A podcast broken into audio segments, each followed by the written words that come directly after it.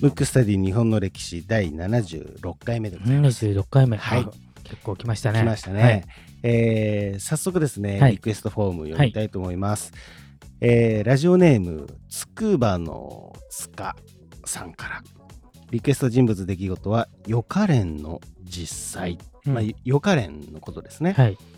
広瀬さん、小川さん、いつも楽しく拝聴させていただいております。はい。私は完全にこの番組のおかげで歴史に目覚めこの番組で聞いた内容を息子たちにも熱く語ったり一緒に聞かせたりしています、うんいいですね最高ですね。最高な形ですね趣旨通りですね。そうですこの番組の。はい、うんえー小4と小2の息子たちにも家康がうんこを漏らした話やはい。桂小五郎がうんこまみれで隠れていた話で腹を抱えて笑っていましたと。はい。私的にはちょんまげがピストルだと思われていた話がツボで思い出すたびに吹き出してしまいます、うん。なかなか。なかなか、ちゃんと聞いていただいてますね。ちょっとなんか、こちらの意図通りというか、はい。素晴らしいですね。素晴らしいですね、えーそこで今回リクエストさせていただくのは海軍飛行予科練習生です、はい。はい。私が住む茨城にはうん予科連の平和記念館があり、うん。歴史に興味を持った私は初めて足を運んでみましたはい。あるんですねやっぱりこういったそうですねでも残してほしいですね、そういうのはね。はい。館内には、えー当時の予科連の悲惨な実情を伝える資料や、はい特。攻兵器回転の実物大模型が展示されていたりして、はいこれが現実かと少し考えさせられました。うん。ぜひ広瀬さんからこのお話をご教授いただくまた若いリスナーの方々にも知っていただきたく思います。なるほどよろしくお願いしますと。じゃあちょっとだけそこ触れましょうかね。あんまりね、あの、そんなに詳しくないんで、はい膨らむかどうかわからないんですけそうど、ですね。あの、す戦争の末期ですね。はいあの、日本は最初、まあ、真珠湾攻撃をして、はいはい幸先いいスタートを切ったんですけどね。はいえっ、と、真珠湾攻撃はしてますよね。はい。あのハワイのハワイの。ところですはいね。はいそこにアメリカ艦隊の基地みたいなのがあって、そこに奇襲をしたってことになってるんですけど、うん実はちゃんとアメリカに通告はしてたんですよ。ああなるほど。これあのアメリカがちょっとねしたたかだったうんわけですよ。うん一応通告はしてたのにそれを受け取らないで騙し討ちだっていう。うんうん。あのことにして、はい。アメリカ国民怒らせてうん。日本が騙し討ちでうん。一応あのええーと艦隊をはい。やっつけたと。うん。だからまあ正当防衛ですね。うん。やられたからやるぞっていう定義にしてちゃんと何時間か前に宣戦布告はしてるんですけど、うん。あの当時はね今と違ってその電報とかはがい。ちゃんとこう行かないとか、うんいろんな説はあるんですけど、うん。おそらくそれを利用したんですね。うん。であのその時って時代が変わってうん。日本は日露戦争の時にうん。船の戦いに勝ってるわけですよ、はい。ロシアに、うん。せ世界最高の艦隊のバルチック艦隊を破ってて、うん。破ってるんで海戦はもう超得意だと。うん。海戦というのは海ですね。海の戦い。うん。うん。で今後もまあ海の戦いだったら勝つぞってなってるんですけど、うん。時代がどんどん進んで進化して、もう飛行機の時代になっちゃってるわけですよ。けどその時の生き残りの人たちが海軍大将とか、うん。海軍元帥、うん。まあ、大将の上が元帥ですけどになってるんで俺たちの時代は船がうん。強かったっていうことで、うん。やっぱ新しいものって取り入れないんですよ、うん。権威がある人って。うんうんだから日本はその時代と逆行して、まあ当時は逆行してると思ってないですよ。はい。超巨大戦艦を作ろうとしたわけですよ。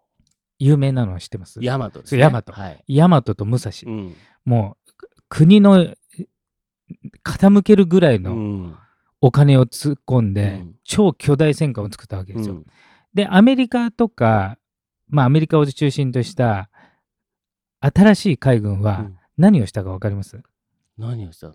飛行機飛行機、うん飛行機ってことは船で言うと？船で言うと、あの、船から飛んでくやつそうですよね。空母ですね空母ですね。空母、うんうんだから戦艦なんてもう役に立たないから、うん空母の時代だっていうことであのパールハーバーにはい。奇襲をかけてるの知ってたっていう説が僕は多分知ってたと思うんですけど、うんなんで戦艦は置いといたんですよ、うん。戦艦は空母は逃がしてたんですよ。うーん。けど日本は、うんまあ奇襲してねあのちなみに暗号文が新高山登れっていう暗号文なんですよ。そううんなんですね。へで作戦成功はトラトラトラっていうー、あまあ、トラトララトラというなんか曲ありましたけどね。ありましたね。そうそうそうそう。新高山登れあちなみに当時は、はい。あの台湾日本領なんで、はい。日本一高い山は富士山ではなくて新高山だったんですよ。なるほど、それでだったんですうんね。、で新高山登れっていうのが、うんあのマンゴーで、うん。でそこにある戦艦はほとんど戦闘不能にまでうん。叩いて、うんあもちろん飛行機で行ってるんですよ。うん。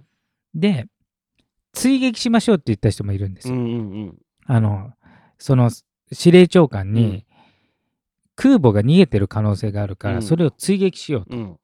言ったんですけど、うんその当時の司令官がこんだけ戦果が上がって、うんもうほとんどその戦艦をやっつけたんで、うんこれでもし他のとこ行ってミスったらせっかくこの手柄がうん。台無しになる恐れがあるうん。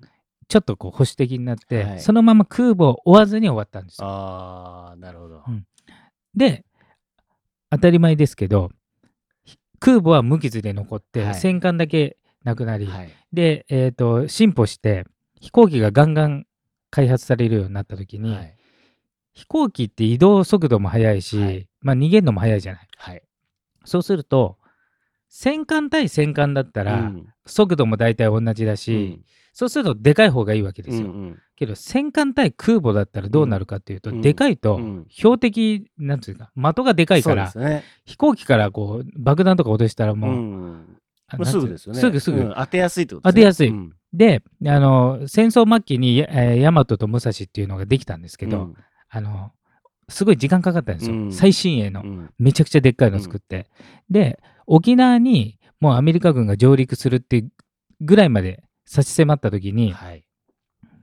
沖縄を守るために、えー、大和は行ったわけですよ、うん。沖縄に着く前に落とされてますからあの破壊されてますから。なるほどね。もうその時にはうん。空母もそうだし、うん。どんどんどんどん日本の近くの島、うん。えー硫黄島とかね、はい。有名な、うん。ああいうとこ抑えられてそこから飛行機が飛ぶわけですよ。うんで飛行機とやっぱりね戦艦だったらもう話にならないぐらい、うん。あの空母の方が近く。うん。でそうなった時もう沖縄も落とされて、うん。沖縄も落とされる寸前になった時にもう本土決戦だっていうのと、うん。もう資材とかあらゆるものはもう戦艦に使ってそれを落とされてるんで、うん。もうこうなったらもう全員で、うん。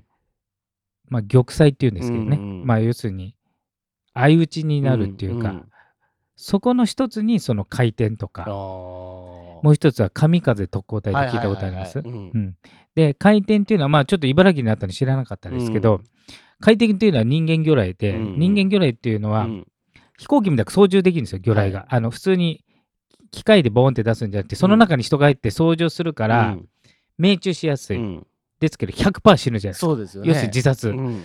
ええでしかもあんな狭いところで海の中に閉じ込められるから、うん。もうその恐怖が半端じゃないですよね。そうですよね。死に、死に行く。そうしに行く。で自分でまあ要するに敵に体当たりして、うん。自分の命をもって日本日本および自分の家う族ん。を、まあ、家族って意識あったかどうかわからない。あ本人はあったと思いますよ、うん。その送り出した側の軍人にあったかどうかね、うん。お国のためにってことで、うん。それをまあ要するにやらされて。なるほど。であとはあのえーと永遠のゼロでちょっと有名になりましたけど、うん。あのチランっていうね、うんうんうんうんあの鹿児島にはい。特攻隊の基地があって、はい。あれもそうですよね、はい。片道の燃料で、うん。えーまあ、そのまま機体ごと突っ込むと、うんまあ、成果は上がったけれども、まあ、自殺行為なんで。そうですよね。漢字もすごいですよね。人間魚雷そう文吾どうしますそんなのに選ばれちゃった逃げますよまあね。今ならね。今ならね、うん今の価値観だったら。今の価値観だったらね。ねでもその時はだって、だってそれこそ亡くなったらおめでとうございますそうっていうそうそうそう、ね。あのもうなんかまあ英雄ですよね。でね。で逃げたらまあ村八部が家族ぐるみだからもうなんつん。今とねちょっと時代が全然違うのでね。まあ、心境的に逃げれないうし、ん。じゃあどうせ死ぬなら体当たりして、まあ相手にも損害与えようと、はい。でもやっぱり恐怖だったんでで特攻隊でまああの有名な話ですけど、うん。特攻隊にまあ選ばれて、うん。まあまあ、事実上拒否はできないですよ。はい。けどやっぱりみんな精神やられちゃうんで、うん。だからその特攻隊までの間っうてん。どうしてるか分かります？どどうしてるんですか？遊んでるんですか？遊びもそうなんだけど、うん。でも恐怖に勝てないじゃない、うん。だから今でいうあれですよ覚醒剤打つんです。よああ、なるほど。もうもうだから精神的あにもうなんていうのもう逃げ道というか、そうかもうか快快楽のあーそう方向か。もうだからもうよくわかんないよそうそうそう。よくわかんないような、まあ要するにトリップするうってことですね。ん。状態にしてじゃないとやっぱり精ね。神錯乱しちゃう人も出てくるそんで。うですよね。だって死にに行くわけですからね。そうそうそう。う100%してもうだからもう生きて帰れる見込みはないので。そうですようねん。だから現実逃避だから今今ね、まあ僕はその覚醒剤とかやったことはないんですけど、い。まだにやってる人いるじゃないですか。であれってやっぱりちょっとその瞬間はちょっと多分快楽があるんでしょうね、はい。その瞬間は。うん。でも後々体がボロボロになるから、うん。まあ、使うのはやめた方がいいですよってはい。いうことですけど、うん。もう後後々死ぬことは分かってるんで、うん。だったらまあ一時的にでもうん。その恐怖を和らげようっていう。う、ん。うん。今のね医療でも、うん。あの週緩和ケアって言って週末医療の時に、うん。あのモルヒネって、まあうん。うんほとんど一緒ですけど、はい。一緒だとまあほとんど一緒ってちゃんとした人からすると違うよってなっちゃうかもしれない、はい。まあ、医療用っていうことですそうねそうそう。痛みを緩和して、うん。なるべく精神を落ち着かせるってことをして、うん。で何人かうん。特攻隊で生き残った人もいるんですけど、それはあのその前に戦争が終わったとかね、うんうんうん。だからちょっと幸運ですよね。そうです。よ。なんかあれもありましたね。天気が悪い、あそうそうそう。だからもう運にもよるけどでも出撃がね、うん。あのまあし機体もはい。薄いね、うんもううん。機銃で撃たれたらもうすぐ自分が死んじゃうような、あうん。ーそうなんですね。要するに突撃させるだけで、はい。しかも日本物資がないから、うん。どんどんどんどん飛行機が薄くなっていくわけですよ。飛行機って薄くできるんですね。もう極限までね。うん。で普通は例えばアメリカ軍の、あの飛行機とかは、はい。鉄砲が当たっても貫通しないように厚いものでできてるんだけど、うん。物資が足りないから、うん。だからどっちにしろまずね特攻隊で、まあ、人間魚雷の回転もそうですけど、うん。そもそも当たる方がレアなんで、うん。その前に撃ち殺されちゃう。だって向こうも必死になって艦砲射射撃されるからあの昔の映像とかたまにね、はい。戦争ものに出てきますけど、うん。もう無数の銃が飛んできますから、まあ、そこでし、まあ、死にますよ。そこでまあ当たっちゃうんだ。うん、うん。で当たったらその機体が弱すぎて貫通するし、うん。まあ、人間魚雷もうん。操縦がやっぱ難しいんで、はいはいまあ当たらないでそのままあさっての方向に行ってまあでも 結局死んじゃうわけじゃないですか。うん。だからやっぱりその戦争はね、もう本当うんまあ誰しもが戦争反対なんですけど、はい。その反対の仕方がね、うん。いろいろあって、うん。まあその憲法9条を守るとか、はい。まあ憲法9条ではなくて、まあ自衛隊をちゃんとするとかね、うん。まあ今は日米安保で守られたりしてるんうんで、うん。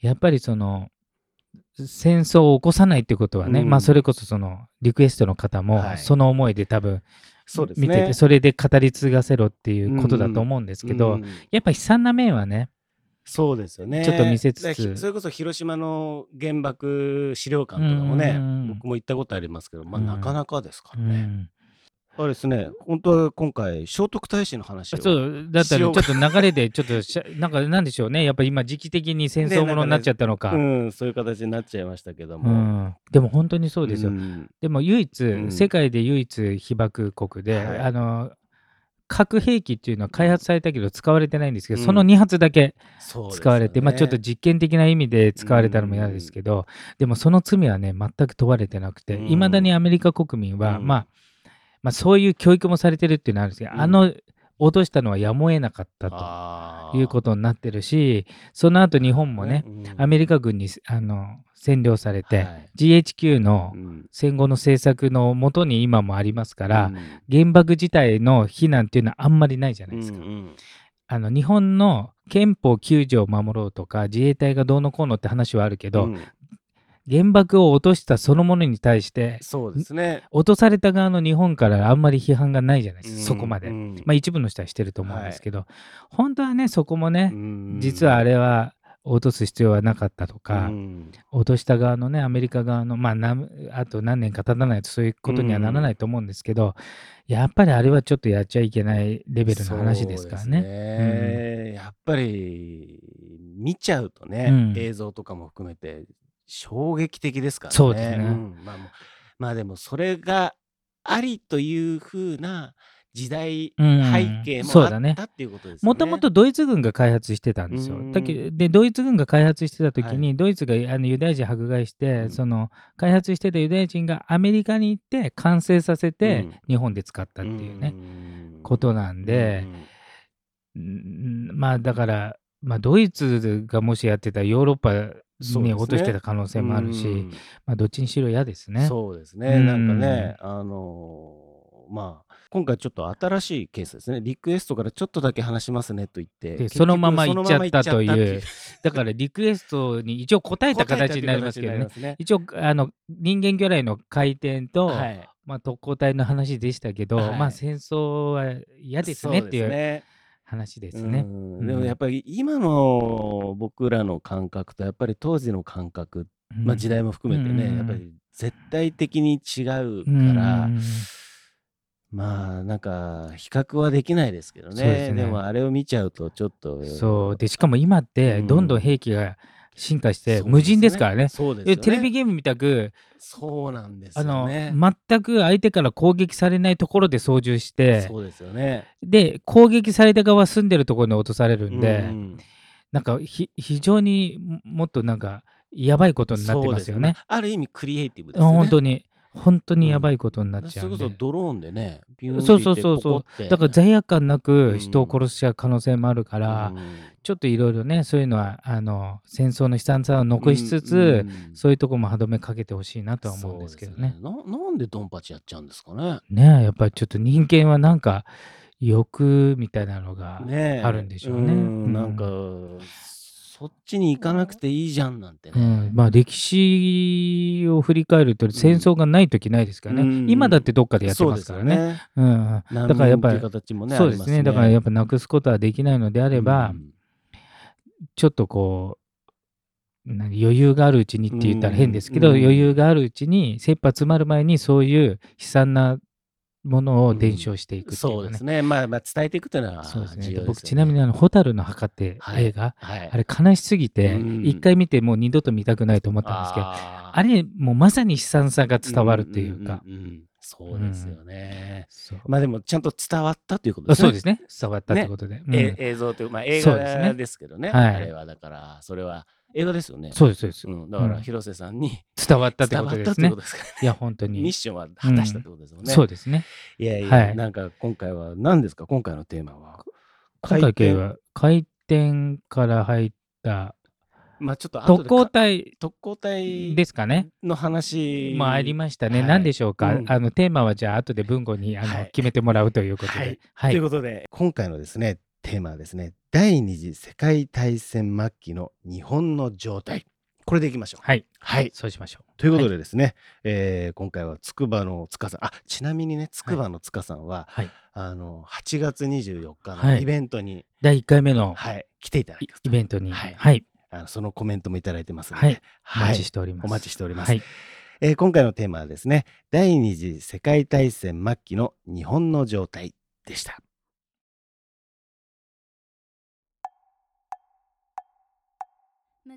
むくラジオだべ？むくむくラジオだべ？むくむくラジオだべ？